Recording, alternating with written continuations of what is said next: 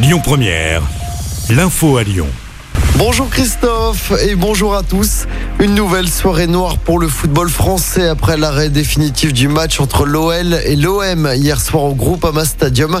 Le match venait à peine de commencer lorsque le Marseillais Dimitri Payet, qui s'apprêtait à tirer un corner, a reçu une bouteille en plastique en plein visage. Il s'est effondré. Après deux heures de flottement, la décision a été prise. Le match a été définitivement arrêté.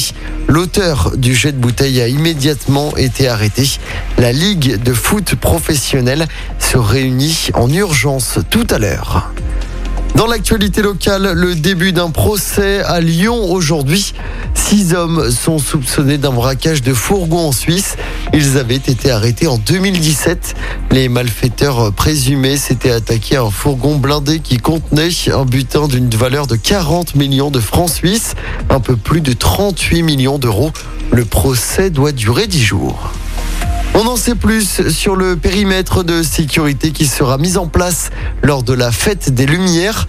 Il sera instauré dans les premiers, deuxième et cinquième arrondissements de Lyon. Seuls les piétons et les transports en commun auront le droit de se déplacer à l'intérieur de ce périmètre. Pour rappel, la fête des Lumières aura lieu du 8 au 11 décembre. Des centaines de personnes rassemblées à Sainte-Foy-les-Lyon hier contre le projet de téléphérique, un projet voulu par la métropole de Lyon.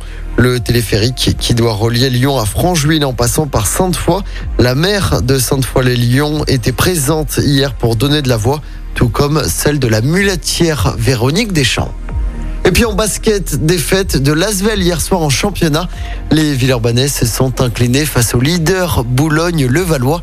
Score final 85 à 64 à l'Astrobal. Écoutez votre radio Lyon Première en direct sur l'application Lyon Première, lyonpremière.fr et bien sûr à Lyon sur 90.2 FM et en DAB+. Lyon Première